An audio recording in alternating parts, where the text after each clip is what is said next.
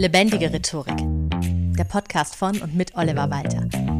Jeden Montagmorgen eine neue Folge mit Tipps, Tools und Talk zum Thema Rhetorik und Kommunikation.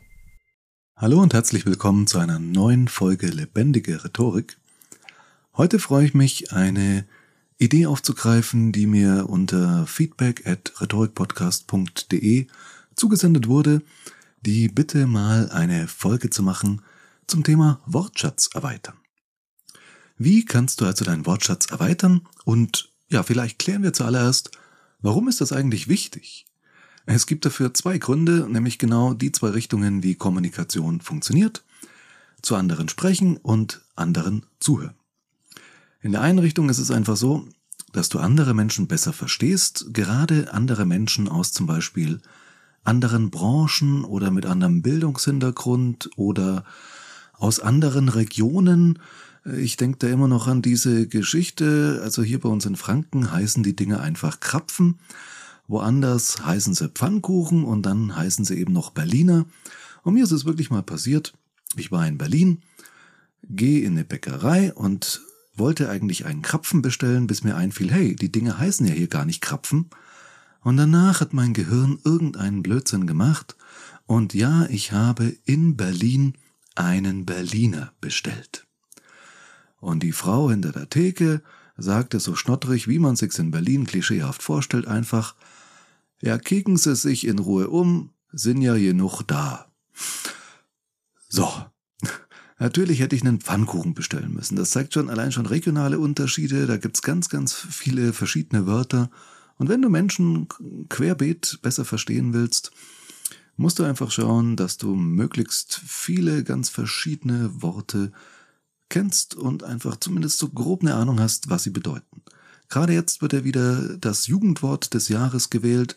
Ich bin mir zwar nicht sicher, ob Jugendliche wirklich die Wörter verwenden, die der Langenscheid Verlag da aussucht, oder ob das eher so Berufsjugendliche sind, Mitte 30, die sich denken, hey, das wären doch mal echt krasse Begriffe hier. Bro ist zum Beispiel tatsächlich in der Auswahl. Ja, und äh, ja, trotzdem, wenn du junge Menschen verstehen willst, musst du halt auch zumindest ein bisschen bereit sein, nach und nach zumindest ein paar dieser Wörter zu verstehen. Vielleicht möchtest du die jungen Menschen aber auch gar nicht verstehen. Könnte ich auch nachvollziehen. Manchmal, in manchen gewissen Situationen, ist es vielleicht auch ganz gut, wenn man nicht alles versteht. Trotzdem, umso mehr Wortschatz du hast, umso größer dein Wortschatz ist, desto besseres Verständnis hast du für ganz unterschiedliche Menschen, mit denen du vielleicht in irgendeinem Kontext zu tun hast. In der anderen Richtung ist es so, dass du selbst nicht immer für ein und dieselbe Sache auch ein und dasselbe Wort verwenden musst, sondern variieren kannst. Das macht deine Sprache eleganter, abwechslungsreicher und damit für andere, die, die dir zuhören, interessanter. Ich hatte ja in der letzten Folge, als es um Churchill und seine Rhetorik ging, immer wieder dargestellt, dass er dieses Wort Victory in seiner berühmten Blutschweiß- und Tränenrede betont. Er hat da wirklich ständig Victory, Victory, Victory drin. Und da ist es gewollt, als Stilmittel. Aber nicht immer hast du so ein ganz wichtiges Wort, was ganz, ganz häufig betont werden muss, sondern du wiederholst irgendein Wort ständig, bei dem es überhaupt nicht sinnvoll ist, es zu wiederholen, einfach nur, weil dir kein anderes einfällt und das ist erst monoton und dann irgendwann sogar nervig. Ich war mal bei einer Rede, da hat der Redner tatsächlich immer wieder davon gesprochen, was er jetzt beginnen wird, und dann wird noch was begonnen und man beginnt und beginnen, beginnen, beginnen. Dabei gibt es anfangen, starten, loslegen, anpacken, eröffnen, zur Tat schreiten oder auch einfach machen. Und deswegen mache ich jetzt eine Podcast-Folge mit vier Tipps, mit denen du deinen Wortschatz erweitern kannst. Punkt Nummer eins: Spiele. Entsprechende Spiele, also Counter-Strike oder sowas, nützt dir jetzt eher wenig, sondern natürlich rede ich von so klassischen Wortspielen wie zum Beispiel Kreuzworträtseln oder auch Scrabble. Also ich zum Beispiel habe eine Scrabble-App auf meinem Smartphone, die ich immer wieder gerne nutze und ich merke schon, wie man da auch einfach mal so aus Buchstaben heraus Wörter bildet, an die hat man schon lange nicht mehr gedacht, aber ach ja, das gibt's ja auch noch irgendwie. Oder auch manchmal überrascht wird, was der Computer, der quasi ein Lexikon im Hintergrund hinterlegt hat, plötzlich für Wörter bildet, von denen ich noch nie was gehört habe. Jeden Tag ein paar Runden Scrabble wo immer man an der Bushaltestelle steht oder wie viele Leute haben ihr Smartphone auf der Toilette dabei. Du tust jeden Tag so viele unsinnige Dinge mit deinem Smartphone. Mach doch mal was wirklich Sinnvolles, erweitere deinen Wortschatz mit Scrabble oder Kreuzworträtsel. Natürlich auch gerne analog, kauf dir so eine Kreuzworträtselzeitung und mit Kugelschreiber oder vielleicht besser einem Bleistift füllst du das alles aus und recherchierst vielleicht das eine oder andere dann auch. Also solche Spiele, natürlich auch gerne Scrabble mit jemand anderen spielen, da bekommt man auch wieder mit, was diese Person für Wörter kennt, die man selbst vielleicht nicht kennt oder zumindest nicht so auf der Rechnung hat. Da lässt sich unglaublich viel machen. Auf ganz spielerische Art und Weise. Gamification nennt sich das heutzutage, wenn man durch, auf spielerische Art und Weise etwas lernt. Finde ich eine tolle Sache. Zweitens. Lesen, lesen, lesen. Vor allem auch ältere Romane, Gedichte oder auch Bücher, die aus anderen Kulturkreisen übersetzt sind, weil da braucht es nämlich von den ÜbersetzerInnen durchaus sehr viel Einfallsreichtum. Um bestimmte Ausdrücke, die wir so im Deutschen gar nicht eins zu eins haben, in unsere Sprache rüber zu transportieren. Und dafür werden dann oftmals Begrifflichkeiten bemüht, die wir so im Alltag gar nicht mehr verwenden. Deswegen finde ich es schön, wenn du die Möglichkeit äh, nutzt, das eben über Romane, Geschichten, alte Erzählungen, ach, lies doch mal so Moby Dick oder Shakespeare, ja, wie man Shakespeare, diese ollen Kamellen sozusagen ins Deutsche übersetzt, auch in verschiedenen Übersetzungen aus verschiedenen Zeiten, je nachdem, welche Ausgabe du gerade irgendwo herbekommst. Das kann durchaus interessant sein. Oder obwohl ich jetzt wirklich kein gläubiger Mensch bin, die Bibel. Luther und seine Sprachgewalt ist immer für ein paar Wörter gut, ob du jetzt gläubig bist oder nicht. Das Neue Testament nach Martin Luther ist eine super Sache, um wirklich auch deinen Wortschatz noch auch wieder aus einer ganz anderen Richtung heraus zu bereichern. Drittens, das ist jetzt natürlich dann noch Kopfsache, bewusst mal Synonyme nachschlagen. Also du hast deinen Begriff, du schreibst eine Rede, eine Präsentation, bereitest da irgendwas vor und dir fällt selbst auf, ich verwende hier ständig, zum Beispiel wie vorhin erwähnt, das Wort beginnen. Naja, dann schau doch mal nach. Es gibt im Internet wirklich einfach Suchmaschinen für Synonyme oder du nimmst dir wirklich ein entsprechendes Lexikon her. Was gibt's für Synonyme für beginnen? Und dann kommen eben die Begriffe, die ich oben genannt habe und noch ganz, ganz viele andere. Ich glaube, es wurden 400 Synonyme vorgeschlagen.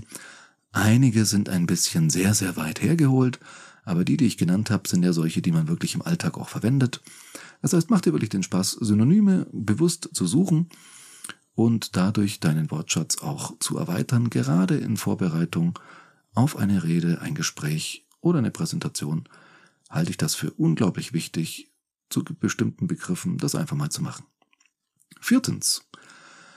Lerne von anderen. Genau der Punkt, den ich oben sagte, warum es wichtig ist, einen großen Wortschatz zu haben oder deinen Wortschatz zu erweitern, nämlich andere besser zu verstehen ist ja auch direkt Feedback, wenn du die Leute nicht verstehst, dass du denkst, oh, jetzt hat da jemand ein Wort verwendet, das kannte ich nicht. Das notiere ich mir gleich. Entweder im Kopf, so Knoten ins Gehirn, dass ich dieses Wort mir merke, oder schnell ins Smartphone tippen oder wirklich mit äh, Papier und Stift aufschreiben. Und dann werde ich das mal in Ruhe googeln oder in einer anderen Suchmaschine einfach mal nachschauen, was bedeutet das eigentlich genau? Und vielleicht lese ich sogar zur Hälfte zumindest den Wikipedia-Eintrag zu dem Wort, wenn es irgendwie ein komplizierteres Wort ist, um zu verstehen, was damit gemeint ist. Und da sollte sich niemand zu fein dafür sein, also ob du jetzt letztendlich ohne Schulbildung irgendwie durchs Leben kommst oder ob du Akademiker bist mit Doktorgrad und was weiß ich. Wir haben alle trotzdem einen in unsere jeweilige Richtung beschränkten Wortschatz.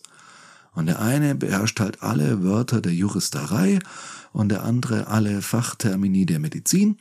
Und trotzdem sind wir dann zum Beispiel in dem technischen Bereich oder in dem handwerklichen Bereich wieder komplett aufgeschmissen. Und es gibt eben, ja, wie schon mit der Jugendsprache gezeigt, auch immer wieder neue Begriffe oder es entstehen neue Wörter, Neologismen, wie man so schön sagt. Ich musste auch mal googeln, was ableistisch ist. Also ich verrate jetzt nicht, sondern überlasse es dir. Ableistisch Einfach mal selber nachzuschauen, falls du es nicht eh schon weißt, weil es immer wieder neue Begrifflichkeiten für bestimmte Dinge gibt und du deswegen, sobald du diese aufschnappst, also du kannst nicht nur von anderen Personen lernen, sondern auch aus den Medien und da einfach nachschauen, was bedeutet dieses Wort, was in diesem Artikel steht. Das geht dann ganz einfach per Copy und Paste, musst du nicht mehr auf die Rechtschreibung achten und findest sowas sehr schnell heraus. So. Zusammenfassung. Wie du deinen Wortschatz erweiterst. Erstens durch Spiele, die mit Wörtern zu tun haben, Scrabble, Kreuzworträtsel und so weiter. Zweitens lesen, lesen, lesen. Romane, Gedichte ganz querbeet am besten, auch durch alle Kulturen und Zeiten. Drittens bewusst Synonyme nachschlagen und für dich heraussuchen. Und viertens von anderen lernen, aus den Medien oder von Personen, wann immer du ein neues Wort hörst, die auch die Neugier bewahren, herauszufinden, hä? Was bedeutet das jetzt? Und mit diesem Aha-Erlebnis dann auch nochmal mehr Spaß an der Sprache zu haben. Hausaufgabe der Woche. Leg los! Erweitere deinen Wortschatz am besten bitte mit allen vier Möglichkeiten und du wirst sehen, wie schnell dein Wortschatz wächst und sich entwickelt. Ich aber sage an der Stelle, genau dieselben Worte wie immer. Vielen Dank fürs Zuhören und bis zum nächsten Mal. Das war Lebendige Rhetorik, der Podcast von und mit Oliver Walter. Jeden Montagmorgen eine neue Folge mit Tipps, Tools und Talk zum Thema Rhetorik und Kommunikation. Wenn du Oliver Walter als Experten für lebendige Rhetorik buchen möchtest, schau doch mal auf www.walter-oliver.de.